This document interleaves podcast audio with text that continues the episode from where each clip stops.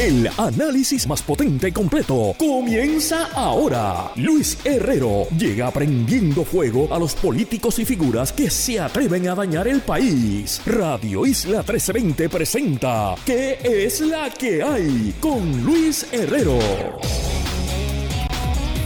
Buenas tardes.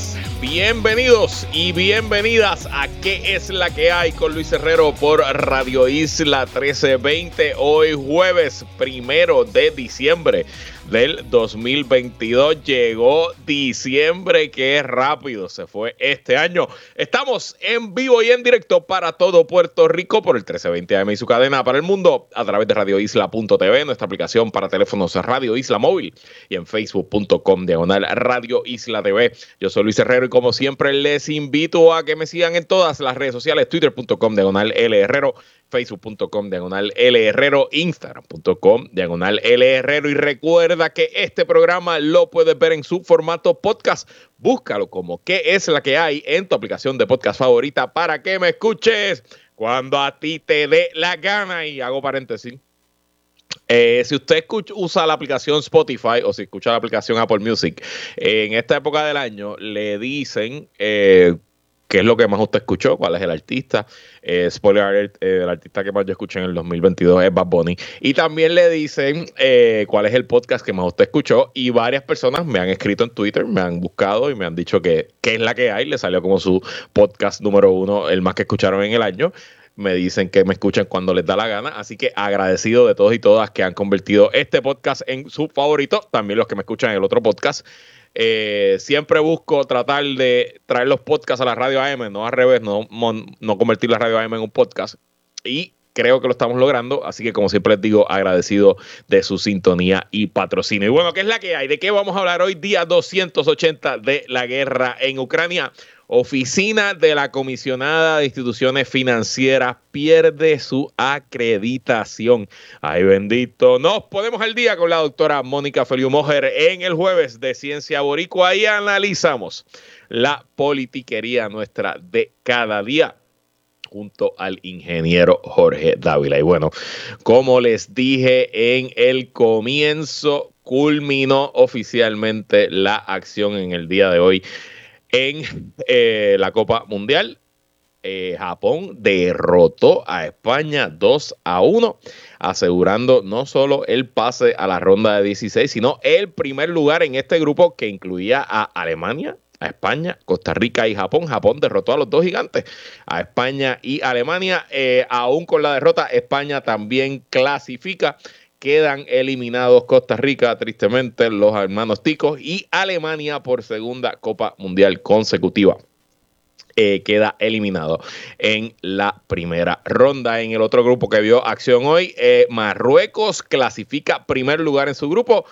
Croacia clasifica en el segundo lugar, Bélgica y Canadá quedan oficialmente eliminados. Así que eso es la acción en la Copa Mundial de hoy. No sé si se dije algún error, Edwin, me corrige como se los he dicho. Eh, em, todos los días aquí, varias veces en la programación, Edwin produce el golazo con lo último que está ocurriendo en la Copa Mundial. Y hablando de deportes, quedando rapidito de deportes, sigue la acción en la Liga Invernal Roberto Clemente Walker. Estamos a punto de llegar a la mitad de la temporada y miren qué cerrada está la tabla de posiciones. Los criollos de Caguas, campeones defensores, siguen en el primer lugar con 14 y 9.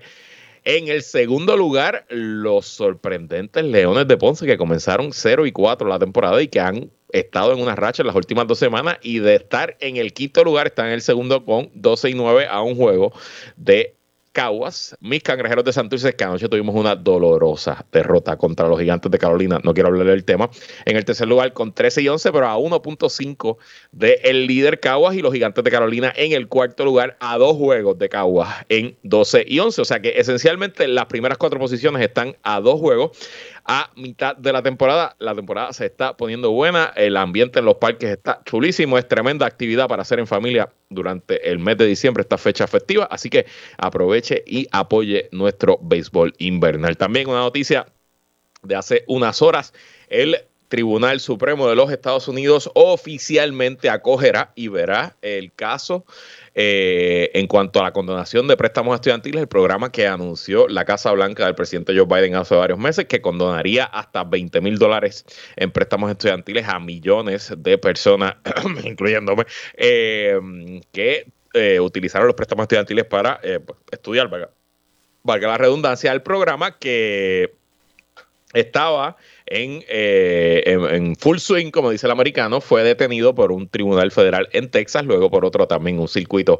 no recuerdo cuál de los circuitos, eh, de personas que dicen que es injusto que el presidente Joe Biden no tiene la autoridad para de eh, condonar préstamos estudiantiles. El caso se verá en los méritos y a profundidad ya se citó para eh, alegatos, va a haber vistas orales en febrero, así que no sabremos si el plan de condonación de deuda va a ser o no aprobado hasta el verano, muy probablemente cuando el Tribunal Supremo de Estados Unidos emita su veredicto. Y en noticia mucho, mucho, mucho más importante, el querendón de Puerto Rico y de este programa, el artista que más escuché según Apple Music en el 2022 Bad Bunny es electo artista del año por la revista Billboard y a la misma vez ayer Spotify anunció que Bad Bunny fue el artista con más reproducciones, con más streams, como se dice en inglés, en el 2022 por tercer año corrido. Tres años corrido que a nivel global no suena nadie más que Benito Antonio Martínez Ocasio en la aplicación de música Spotify. Orgullo Boricua, gústele a quien le guste. Y usted sabe que en este programa somos Team Benito. Y si a mi tío Miki Herrero no le gusta, pues problema del Saludos a tío Miki. Bueno, día 280 de la guerra en Ucrania, en el frente militar, pocas nuevas noticias en el escenario de batalla.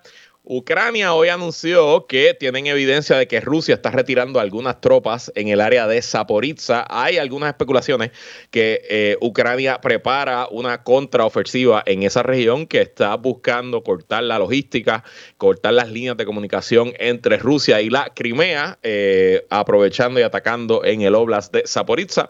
Eh, obviamente es especulación, a esta hora no hay nada que podamos reportar sobre ese asunto. Eh, en el Donbass sigue siendo el eje, sigue siendo la carnicería principal de esta guerra. También la ciudad de Gerson, que fue recuperada por Ucrania en el mes de noviembre, hoy amaneció sin electricidad como resultado de ataques con artillería rusa. Y recuerdan ayer que les conté que alguien había enviado una bomba eh, por correo a la embajada ucraniana en Madrid. Bueno, pues hoy han aparecido eh, más artefactos militares. También se enviaron bombas por correo a la embajada de Estados Unidos en Madrid, a varios oficiales militares españoles. Se envió una bomba a la base Torrejón de Ardós, que está también en Madrid. Entiendo que es una base de la Fuerza Aérea Española. Y también se enviaron bombas por correo a la empresa Instalasa, que es una firma de defensa española que suple a Ucrania distintas municiones, cohetes y otros efectos militares. Así que interesante quién pudiera estar detrás de todas esas bombas en España. En el frente económico, interesante, miren esto, Yahoo reporta hoy que Arabia Saudita, que en octubre había movido sus intereses en la OPEP, eh, la Organización de Productos Portadores de Petróleo, para reducir la producción de petróleo y subir los precios del barril de petróleo para hacerle daño a, eh, a, Ucrania, a los aliados de Ucrania. Se especulaba también que para hacerle daño a los demócratas en la elección de noviembre y para hacerle un favor a Vladimir Putin. Eh, bueno, pues Yahoo eh, reporta hoy que el reino de Arabia Saudita ha nuevamente suavizado su relación con los Estados Unidos, que está buscando está buscando que en la Casa Blanca no le abran las puertas de nuevo y que se especula que probablemente muy pronto anuncien que eh, aumentarán la producción del barril de petróleo, lo que debe bajar aún más el precio del barril. Como les dije esta semana, el precio del barril hoy está en el más bajo de un año, lo cual... Eh, pues ahí va contra todo pronóstico y lo que se esperaba, ¿no? De que iba a ocurrir y también va contra la estrategia de guerra de Vladimir Putin que pensaba que podía chantajear al planeta y a Europa específicamente con altos precios en los hidrocarburos. También Europa hoy, en el frente económico, la Unión Europea llegó a un acuerdo tentativo entre los países miembros para poner un tope a la venta del precio del petróleo ruso a 60 dólares el barril. Europa ha seguido comprando petróleo y gas natural ruso a pesar de la guerra, pero lo compra a precio de mercado, lo que está buscando el bloque económico europeo es decir, no, aquí vamos a comprar el precio a esta cantidad y si no lo quieres, pues no te lo compramos, suerte, trata de venderlo en otro sitio. En el frente diplomático, eh, ahora mismo, eh, desde ayer se está llevando una visita oficial de Estado, el presidente francés eh, Emmanuel Macron está visitando la Casa Blanca y los Estados Unidos y hoy en una conferencia de prensa conjunta entre Biden y Macron. Eh, ambos países reafirmaron que seguirán apoyando militarmente a Ucrania, condenaron la guerra rusa y eh, también eh, dijeron que ambos seguirán supliendo sistemas antiaéreos para defender a Ucrania. Y también en esa conferencia de prensa, el presidente Biden a preguntas contestó que sí, que está preparado para sentarse a discutir o hablar con Vladimir Putin, pero que lo haría solamente en consulta con sus aliados de la OTAN, que él no se va a sentar por su cuenta a conversar con el dictador ruso. Así que hasta ahí el resumen de Ucrania por hoy. Mañana seguimos con la información. Y en una nota que publica hoy el Centro de Periodismo Investigativo, en la firma del periodista Luis J. Valentín, nos enteramos que la oficina de la comisionada de instituciones financieras perdió su acreditación. Leo de la historia, la oficina del comisionado, en este caso la comisionada de instituciones financieras, perdió el pasado mes de septiembre su acreditación con el Conference of State Bank Supervisors, entidad que vigila los procedimientos y operaciones de las agencias estatales que regulan las instituciones bancarias en Estados Unidos confirmó el Conference of State Banks al Centro de Periodismo Investigativo. Según la OSIF, la organización OSIP, que es la entidad local, la organización con sede en Washington, identificó deficiencias en su programa de exámenes a instituciones financieras que motivaron la desacreditación de la agencia. Como la participación de la OSIF en la acreditación de la CSBS, que por sus siglas en inglés es voluntaria, la acción no tiene efecto en la habilidad y autoridad de la OSIF en seguir llevando a cabo sus funciones supervisoras y reguladoras según establecidas por la ley, dijo por escrito el principal regulador de la industria bancaria en Puerto Rico. Al terminar su auditoría, el CSBS recomendó aumentar la cantidad de examinadores, además de mejorar sus condiciones salariales y oportunidades de entrenamiento, indicó la OSIF en expresiones escritas al CPI. Otra de las recomendaciones a la OSIF fue comenzar a examinar los sistemas de información y de tecnología de las instituciones financieras que regula. Obviamente yo desconozco los pormenores y el detalle, ni tenía idea que existía una entidad que regulaba y certificaba a eh, agencias gubernamentales como la OSIF, pero esto llega en un terrible momento para eh, esta, esta entidad y en general para el sistema financiero en Puerto Rico. Puerto Rico cada día que pasa, cada mes que pasa, nos enteramos de más esquemas de fraude internacional, más esquemas de posible lavado de dinero. Eh, si buscan las noticias con las criptomonedas, están pasando algunas cosas muy extrañas en Puerto Rico y que la única entidad independiente del gobierno de Puerto Rico, la única con la injerencia, con la competencia y con la autoridad para regular los espacios financieros locales esté desacreditada pues eso no es bueno para absolutamente nadie. Y aunque la OSIF es una entidad independiente, debería ser prioridad para el gobernador Pedro Luis y para la administración que la OSIF tenga los recursos y la credibilidad para hacer su trabajo. Eh, recordemos que la OSIF está en un trámite en contra del señor Julio Herrera Belutini, acusado junto a Wanda Vázquez por un supuesto esquema de corrupción que incluía la propia entidad donde aparente, según el gobierno federal, Wanda Vázquez destituyó al quien era el comisionado de institución financiera en ese momento, Joyce Joyner, porque estaba investigando al banco del señor Herrera Belutini.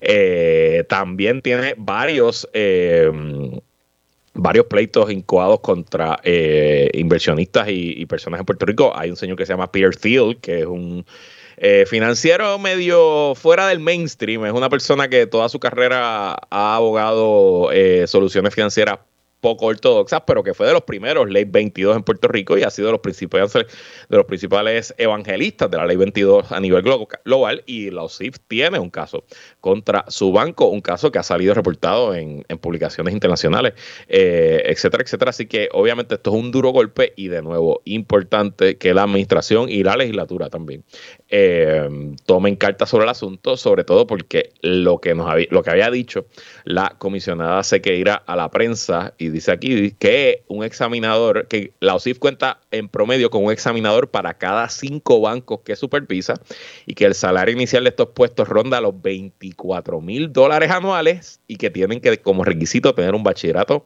en contabilidad y finanzas. Obviamente a 24 mil pesos al año para hacer un trabajo complicado como regular un banco internacional y tener un bachillerato en contabilidad o finanzas, pocos, quizás ninguno, los candidatos o candidatas para ese puesto. Seguiremos muy pendientes, pero vamos ahora al jueves de Ciencia Boricua. Ciencia Boricua con Mónica Feliu en ¿Qué es la que hay? Yo siento que han pasado, no sé, ha pasado un mes, pero yo siento como si hubiera pasado un año de la última vez que conversamos con la doctora Mónica Feliu Mojer en el jueves de Ciencia Boricua. Así que no esperemos más. ¿Qué es la que hay, Mónica? ¿Qué es la que hay, Luis? Qué bueno estar de vuelta. Me extrañaste, lo sé. Te extrañé, te extrañé y más te extrañó el público, sin duda. no, es un gusto estar, estar de vuelta, aunque hoy estoy eh, estoy en una en una reunión, eh, de hecho estoy en Washington D.C. Te escuché mencionando que, que Manuel Macron estaba hizo una conferencia con eh, con el presidente Biden y yo estoy, ahora mismo estoy en las Academias Nacionales de Ciencia, Ingeniería y Medicina de los Estados Unidos, que es esta institución que fue fundada por Abraham Lincoln en 1863. Eh, y estoy aquí en una reunión de un comité del que, del que soy parte y está justo cruzando la calle del Departamento de Estado y hay banderas de Francia por todos lados en los postes aquí. ¿Y te invitaron a la cena de Estado esta noche? No, no, me invitaron. No, no, no, no me invitaron. lo dejaste, lo dejaste en la casa. No, no, no, no, lo dejé, lo dejé. Las dentejuelas las dejé. Hoy no tenemos invitado o invitada, así que vamos a poner al día la audiencia, porque tú no estabas de vacaciones, tú estabas eh, haciendo un montón de cosas, eh, tanto en tu carrera eh, profesional como para Ciencia Puerto Rico. Así que háblanos un poco, vamos a ponernos al día. ¿Qué rayos estabas haciendo en vez de hablar con nosotros los jueves aquí? Pues mira, hoy es una edición especial del Jueves de Ciencia Boricua de Fronteamos porque podemos. Fronteamos porque eh, podemos. Boom. Así es. Este, pues mira, estuve, a ver, después de la última vez que hablamos fue cuando estuvimos en, en SACNAS, ¿no? En esta conferencia de diversidad en las ciencias. Y luego de eso me fui a Alemania, a Berlín, regresé a Berlín. El, las personas que nos escuchan desde hace tiempo recordarán que eh, uno de los proyectos que yo lidero dentro de Ciencia Puerto Rico, aquí nos cuidamos, que es este proyecto de prevención de COVID y de promoción de la salud mental, ganó un premio internacional el año pasado en Berlín y entonces este año regresé eh, para hacer, para mirar el otro lado del proceso eh, y ser parte del jurado y entonces escoger el, el nuevo proyecto que ganó el mismo premio que nosotros que es un proyecto que se llama Sensing for Justice o Sense Juice eh, por la abreviación. Y es un proyecto bien chulo que está basado en Italia. Eh, y ese proyecto conecta a ciudadanos comunes, ¿no? Que, que recopilan datos sobre daños ambientales que están sufriendo sus comunidades. Y entonces este proyecto los conecta no solamente con expertos y expertas académicas, pero también con expertos legales, porque muchas veces la justicia ambiental no solamente, o sea, tiene que llegar a los tribunales para que se dé verdaderamente la justicia ambiental para, para las comunidades, pues no, no, no basta recopilar datos, información científica, sino que hay que llevarlo a los tribunales y esta organización eh, eso es lo que hace, así que fue bien chévere eh, conocer de diferentes proyectos de 16 países del mundo que están haciendo, poniendo la ciencia al servicio de la sociedad de diferentes maneras. Eh, a ver qué más estuve haciendo. Me, me, tomé un breakcito, me fui a España después de eso, pero fue pequeñito eh, el break. Casi, casi eh, coincidimos, como que tú, yo estaba yendo y tú estabas llegando, más o menos, algo así. Así mismo es. casi, casi coincidimos. Eh, también en, en, esa, en esa misma semana que estuve en Berlín se publicó un artículo no para, para personas particularmente en la academia. Es importante publicar no solamente los resultados de nuestras investigaciones y nuestros proyectos, pero también eh, pues nuestras opiniones y perspectivas. Y entonces eh, eh, este durante este mes publiqué un, un artículo con una perspectiva desde Puerto Rico, desde el trabajo que hace Ciencia Puerto Rico y nuestras contribuciones a la comunicación de la ciencia. Eh, hay una revista eh, profesional que se llama Journal of Science Communication, ¿no? la revista de la comunicación de la ciencia, y este año celebró sus 20 años y como parte de esa celebración, eh, pues ellos le pidieron a diversas personas alrededor del mundo que escribieran desde su perspectiva eh, cómo ha cambiado la comunicación de la ciencia en los últimos 20 años, así es que yo hablé un poco del trabajo que Ciencia Puerto Rico ha estado haciendo con, diversas comunidades, conectando la ciencia con la cultura, ¿no? Con la ciencia boricua, realmente la celebración de la ciencia boricua.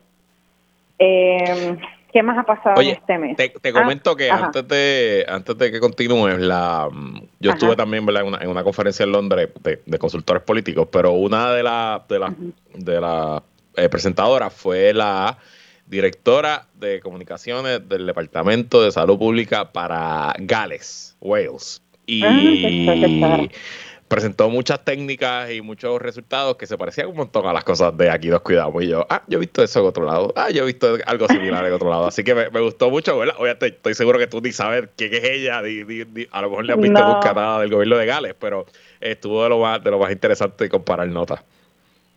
Qué chévere, qué chévere. Pero, pues, obviamente sí me encantaría escuchar de eso y, me encantaría conocerle en algún momento.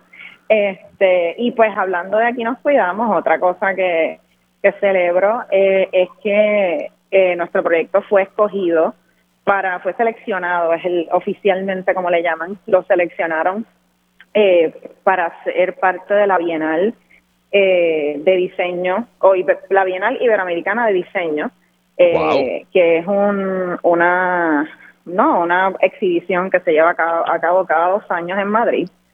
Eh, y es un, no, es más bien del área de, del diseño en, en sus diferentes manifestaciones, pero es un, espacio súper prestigioso. Eh, así es que nuestro proyecto Aquí nos cuidamos fue escogido como un ejemplo de cómo el diseño no puede ser útil en el caso de nosotros para para enlazar con comunidades para promover la salud.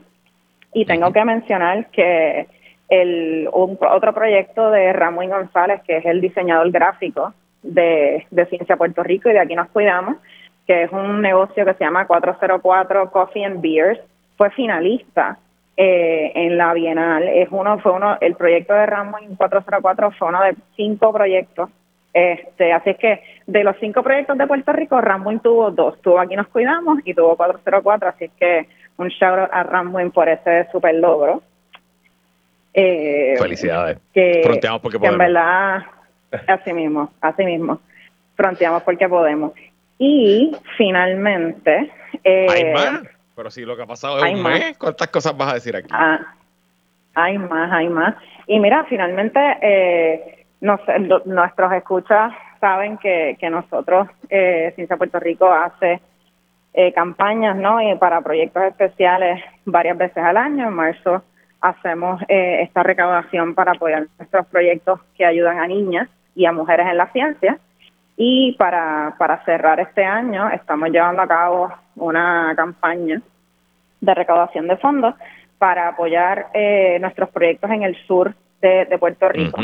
Sabemos que pues, el sur de Puerto Rico ha sido afectado por diversos desastres, no, aparte de María que afectó a todo el mundo, los cierres de escuelas que han afectado a todo el archipiélago, eh, el sur de Puerto Rico fue particular y sigue siendo particularmente afectado por los terremotos que comenzaron en el 2020 eh, y fue bien afectado por Fiona. Así es que la educación de los niños en el sur del país se ha visto interrumpida eh, en múltiples ocasiones y Ciencia Puerto Rico ha estado colaborando con educadores del sur y estamos recabando fondos para acabar el año para esos proyectos en el sur de Puerto Rico.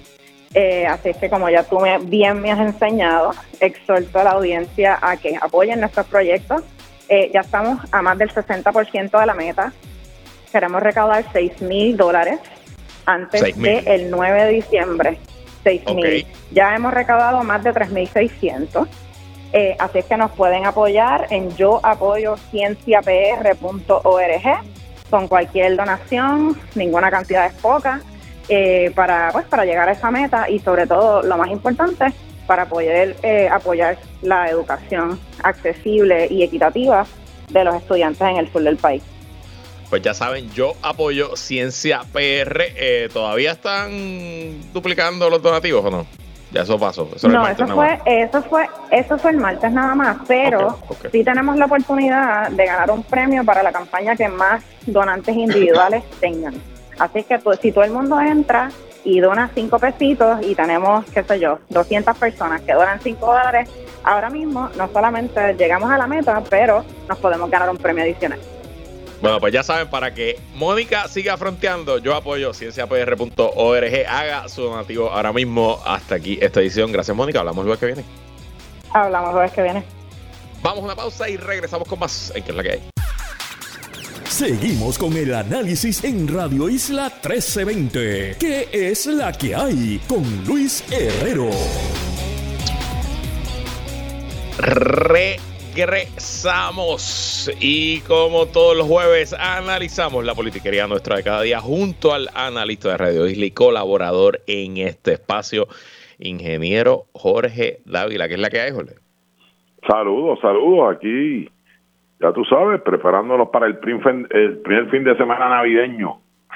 Eh, así mismo es, eh, y hablando de eso, es primero de diciembre, oficialmente Estamos en el último mes del año y celebraremos la Navidad con Luma y el Año Nuevo también.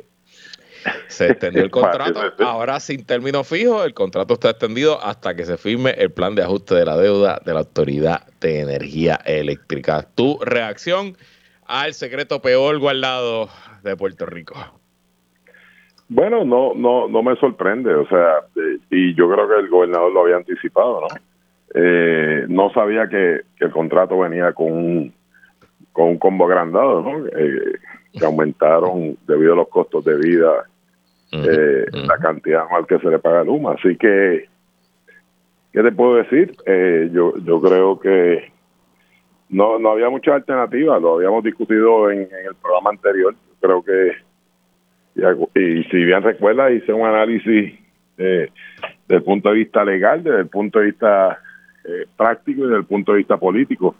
Y ahora, obviamente, pues lo que resta de aquí en adelante es eh, cómo se cómo, cómo, cómo se maneja políticamente el tema, eh, no solamente de parte del gobernador, sino de parte de los de los que le proyectaron al pueblo que este contrato no se iba a renovar, que se iba a cancelar, que fueron Tatito Hernández y José Luis Dalmau. Así que eh, el gobernador en ese sentido fue consistente en su posición. Él dijo que iba a firmar el contrato, que no tenía muchas alternativas, así que en ese sentido pues él cumplió su parte. Ahora vamos a ver cómo, cómo políticamente resulta esto y, yo creo que básicamente hasta hasta el momento me parece que el tema de Luma va a ser lo que primordialmente decía las elecciones del 2024. Sí, eh, de acuerdo. Si, si esto sigue como está, pues creo que el gobernador va a pagar el precio político. Si de alguna forma, ¿verdad? Y algo que, yo no puedo anticipar, precisamente por la falta de información de dónde están los proyectos, de que la infraestructura se está mejorando, porque la realidad hasta que hasta que no se mejore la infraestructura, sea Luma, sea quien sea, eh, van a seguir subiendo los apagones. O sea, la, la, la capacidad de producir, distribuir, eh, generar eh, y, distribuir energía en Puerto Rico depende de una infraestructura que sencillamente no sirve. Sea Luma, sea energía eléctrica, sea quien sea. Eh, así que obviamente gran gran parte de lo que uno puede anticipar que mejoraría el sistema de eléctrico en Puerto Rico es mejorar la infraestructura, el dinero, por lo menos hay una gran cantidad de dinero asignada y la pregunta es dónde están los proyectos. Eh, así que si hay si hay proyectos eh, que de alguna forma ayuden a Luma a, mejorar su performance hasta ahora, pues el gobernador va a tener un acierto político, eh, ¿verdad? Eh, si no ocurre, pues, pues yo creo que eh, me parece que el gobernador va, va a pagar los platos rotos en las elecciones del 2024. Esto es lo que van a decir las elecciones, vamos a Esencialmente, lo que tu análisis nos dice es que el gobernador y Luma son desde hace tiempo, pero oficialmente desde ayer, uña y mugre. Y donde va una, para la otra. Eh, yo estoy de acuerdo al 100%, ¿no? Eh, y por otro lado, tengo que decirte que no sé si el gobernador tenía otras opciones, porque realmente no le das el contrato a Luma y ¿qué pasa? Eh, hay otra entidad dispuesta a tomar, a cargar el bulto, mm, quizás, pero que se sepa no. Eh, la Autoridad de Energía Eléctrica no existe como existía antes, que el proceso nada más de restablecerla tomaría meses o años quizás. Así que, honestamente, y eso es gran parte de los problemas de ser el primer ejecutivo de Puerto Rico de cualquier país. A los presidentes, a los gobernadores, a los alcaldes, a veces se enfrentan a situaciones donde no hay ninguna solución buena y se trata de escoger la menos mala. Yo presumo que Fortaleza pensaron que esta es la menos mala, pero al igual que tú, yo pienso que si Luma es exitosa, las posibilidades de Pierluisi ser reelecto aumentan. Si Luma continúa siendo un fracaso, las posibilidades se reducen drásticamente. Así que habrá que ver. Y hablando, porque una de las fichas en todo este tranque es que la Junta y los bonistas no se han podido poner de acuerdo en un plan de ajuste de la deuda, la reestructurar la deuda de la Autoridad de Energía Eléctrica y se suponía que hoy el grupo que lleva mediando entre la Junta y los bonistas por varios años ya, le presentara una nueva opción de plan de ajuste de la deuda eh, a la jueza Taylor Swain, luego de que en septiembre de este año la Junta llegara ante la jueza y le dijera no tenemos acuerdo no, y no queremos, no, no queremos ni siquiera apoyar el plan que habíamos apoyado originalmente. Hice un informe el nuevo día eh, asegurando que prevalece un entorno de buena fe el equipo de mediación nombrado por la jueza Laura Taylor Swain para facilitar la negociación de la deuda de la AEE e solicitó una semana más para presentar el plan de ajuste de la corporación pública. ¿Qué tú crees? ¿Habrá acuerdo para la deuda de la Autoridad de Energía Eléctrica? Bueno, yo, yo creo que lo, que le conviene a todo el mundo, Si, si yo estuviera en el proceso de negociación, o sea, eh, dicen por ahí que, mejor un mal negocio que, un, buen pleito. Así, eh, así que tanto de un lado como de otro, ¿verdad? Y cada cual estará eh, defendiendo su posición. Lo que le convendría sería llegar a un acuerdo y no exponerse a una decisión que tome eh, una jueza. Eh, así que, ¿verdad? digo, y obviamente a Puerto Rico le conviene que este tema se acabe de una vez y para todas, el tema de la deuda, porque el tema de la deuda incide en todo. Eh, inclusive incide en si, en si en algún momento, tú sabes, no fuera Luma, eh, o sea, yo, yo creo que la posibilidad de conseguir a alguien en, un, en medio de un proceso, de un pleito, pues no era posible. O sea, yo, yo creo que eso abona a la posición del gobernador, que no había muchas opciones. Eh, así que, eh, obviamente, tenemos que estar preparados todos para cuando se empiece a pagar la deuda, ver un aumento en los costos de luz pues sencillamente los costos los costos que tenga eh, Luma pues se lo va a pasar al pueblo punto. Así que para, para, para acabar este tema y, saber verdad cuánto nos va a costar y, y, y, cuán grande es el trancazo que vamos a recibir todos porque hemos tenido aumentos ya sin que se haya implementado el pago de la deuda. En el momento que se empieza a pagar la deuda pues hay que estar preparado para, para ver un aumento en en, el, la factura de energía eléctrica. Así que a mí ya me gustaría saber cuánto más que voy a pagar. Eh, para mí es, positivo que la Junta se haya retirado del acuerdo original en septiembre o en octubre cuando lo hizo. Ese acuerdo no era un buen acuerdo. Primero que es un acuerdo que se negoció hace varios años y la situación global ha cambiado, sobre todo en cuanto al, petróleo, los costos del gas natural, etcétera, etcétera. Segundo, lo que reconoce la propia Junta es que eh, la pandemia y el desastroso desempeño de Luma ha acelerado la adopción en Puerto Rico de sistemas de placas solares por, abonados eh, residenciales privados, ¿no? Personas que, que, ahorran o que cogen un préstamo y que se están desconectando del sistema y que ellos dicen que si la tendencia continúa, simplemente no van a existir abonados suficientes para pagar ese plan de ajuste de la deuda. Adicional, la Junta parece que está cambiando de opinión y por fin está abierta o está presentando algunos argumentos de que la deuda que se emitió en el la segunda mitad del cuatrenio Luis Fortuño y durante el cuatrenio de Alejandro García Padilla, que entiendo que son casi 6 mil o 7 mil millones de dólares en prepa, que esa deuda debe ser impagable, esa deuda se emitió eh, con representaciones fraudulentas y debería ser borrada de los libros. Eh, y yo creo que sí, que cualquier acuerdo que se llegue por consenso o que imponga la juez Taylor Swain eh, va a ser sustancialmente mejor a lo que ya había. Honestamente, aquí en estricta teoría del juego, yo creo que la Junta tiene eh, todas las de ganar y tiene todas las de ser más arrojada y más agresiva con los bonistas que quizás lo era con los de obligaciones generales o con los de Cofina.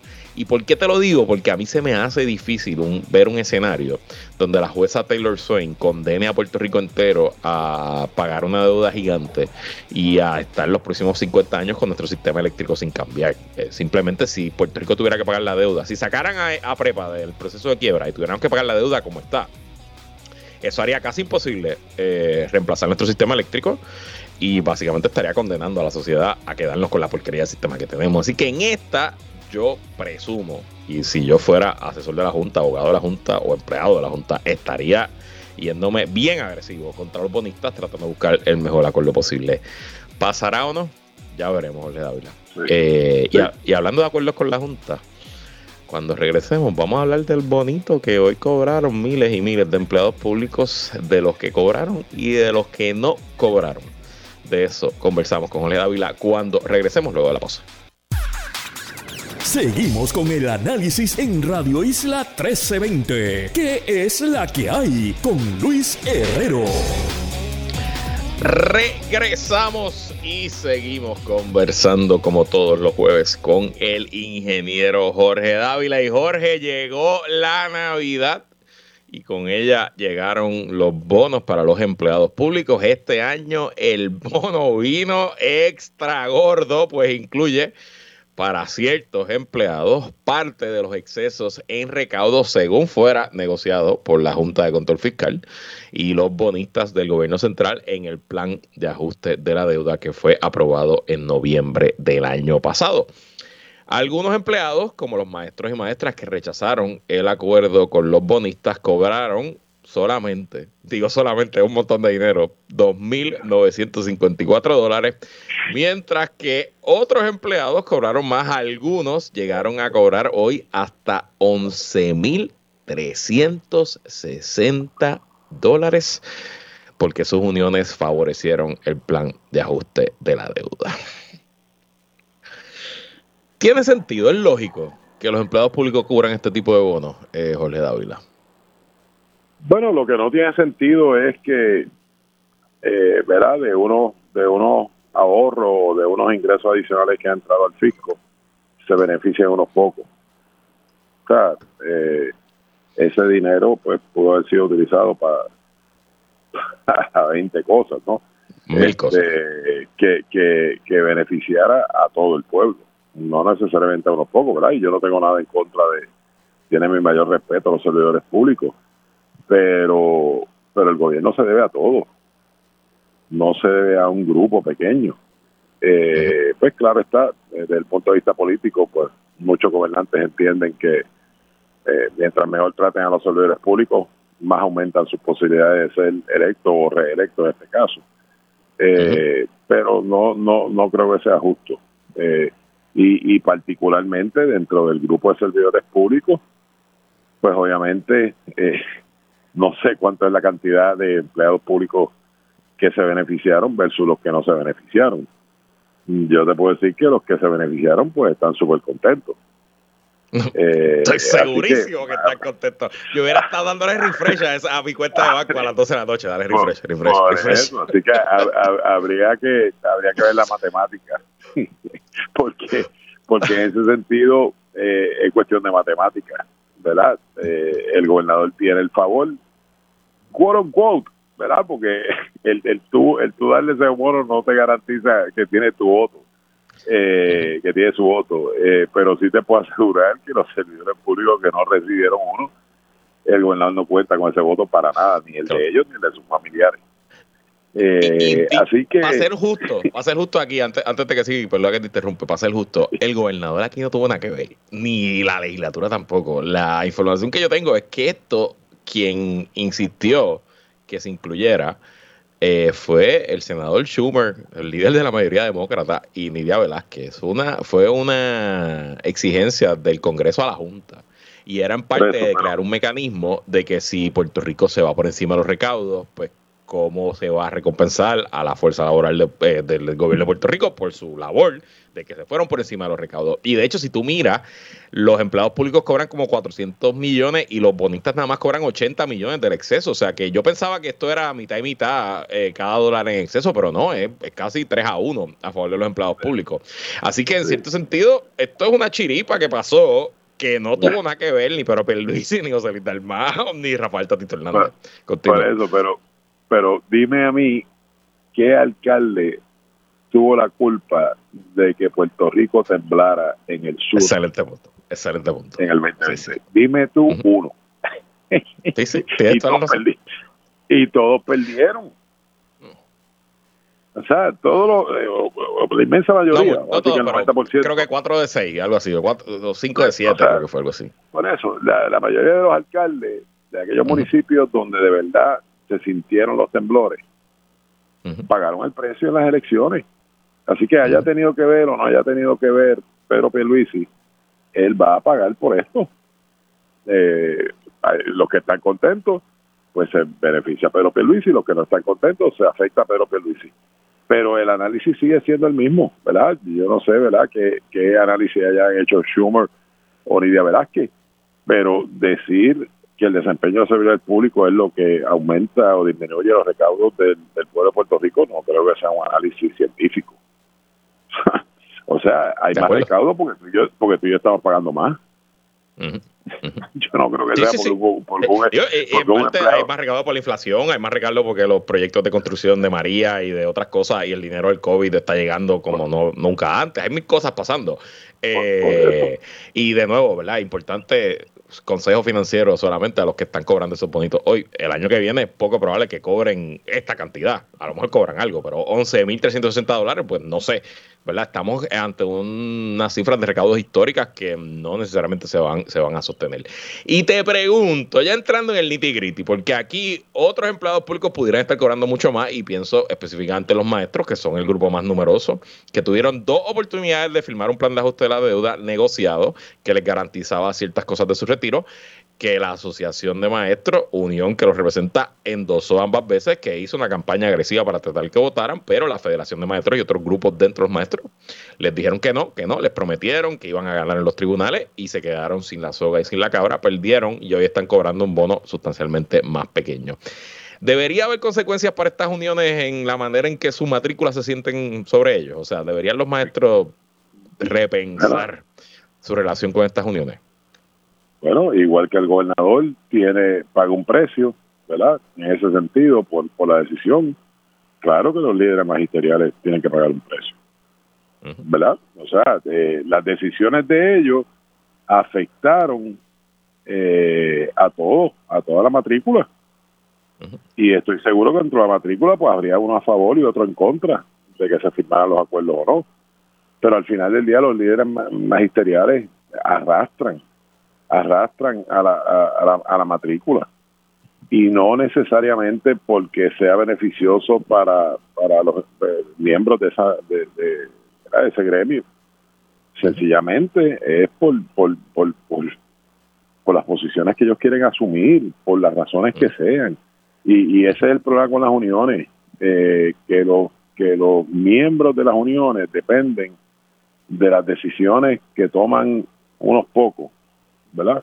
Eh, porque en realidad eh, a esas asambleas de, de los gremios, ¿verdad? yo no sé cuál es el porcentaje de participación, pero me atrevería a apostar que en su inmensa mayoría son asambleas que no cuentan con, con la mayoría de los miembros, ¿verdad? A la hora de votar. Eh, así que tengo que presumir que la decisión la toma unos pocos, pero se afectan todos. Eh, Así que en ese sentido yo creo que tienen un daño irreparable. Los, los, líderes, los líderes y en ese contexto el movimiento obrero. De acuerdo. En Puerto Rico, ¿verdad? Porque en la medida que el movimiento obrero eh, pierde, pierde la fe en su liderato, pues eso debilita la razón de ser de los gremios, porque los gremios eh, y los líderes de los gremios están ahí para defender los intereses de esos asociados. Y eh, aquí hubo, o sea, no defendieron la posición y ahí tienen el resultado. Hoy no reciben los 11 mil dólares que recibió un empleado público, sencillamente porque, porque sus líderes decidieron no firmar el acuerdo. Y tengo que decir algo, eh, como dice Inés si no lo digo, reviento. Cuando llegó el momento de negociar el plan de ajuste de la deuda y de la votación de los maestros, eh, en general la opinión pública impulsada por la, por la Federación de Maestros era en contra de esto. Y aquí se venían a esta estación a decir cosas que los que conocemos un poquito, yo no soy un experto en promesas, ni soy un experto en litigio, pero un poquito viendo las opciones, me decía, me parece mucho más lógico agarrar lo que está garantizado versus tirarme al vacío a ponerme ante las manos de la jueza Taylor Swain. Pero aquí se repetía, se repetía, se repetía. Incluso personas como yo recibimos ataques. El economista Heriberto Martínez, que apoyó el plan de ajuste de la deuda, nos decían barbaridades porque éramos, qué sé yo, vendidos, porque estábamos negociando con la Junta. Pero oye, a la hora de los tomates, se quedaron sin cobrar versus lo que negociaron cobraron. ¿Y tú sabes quién también cobró? Todos los asesores y todos los abogados que llevaron esos casos a nombre de la Federación de Maestros. Toda esa gente que les dijo, no acepte el plan que yo, yo, yo voy a ganar el tribunal. Toda esa gente facturó por oro y cobró. Por eso, Entonces hay que tener responsabilidad a la hora de tú decirle a tu matrícula, mm, no, no, no, no acepte y tírate por el rico conmigo porque el liderato está cobrando, los asesores están cobrando y los abogados están cobrando también. Entonces tú decirle, tírate en rico conmigo mientras yo sigo cobrando, no sé, es una posición... igual que pasa eh, cada vez que hay, una huelga, cada vez que hay una huelga, hay quienes siguen cobrando y hay quienes no cobran. Lo impulsan a la, a la huelga, muchas veces eh, se tiran a la calle sin saber ni siquiera cuál es el propósito real eh, y la razón de ser de estar dando vueltas con un micrófono eh, en la mano gritando gritando cosas que posiblemente ellos ni sepan cuál es el verdadero propósito que hay detrás de todo esto.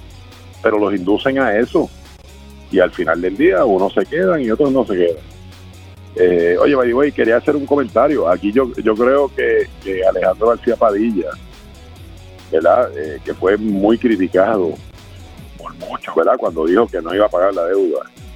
Eh, yo creo que al final del día queda reivindicado, porque al final del día, o sea, si en realidad no había dinero para pagar la deuda al nivel que estaba. Así eh, así que, obviamente. Mira, graben eso, mándeselo, mándele a alguien eso a Alejandro, por favor. Jorge Dávila, aquí lo dijo. No te voy a decir más nada. Jorge, hablamos el lunes. Cuídate mucho. hablamos el lunes.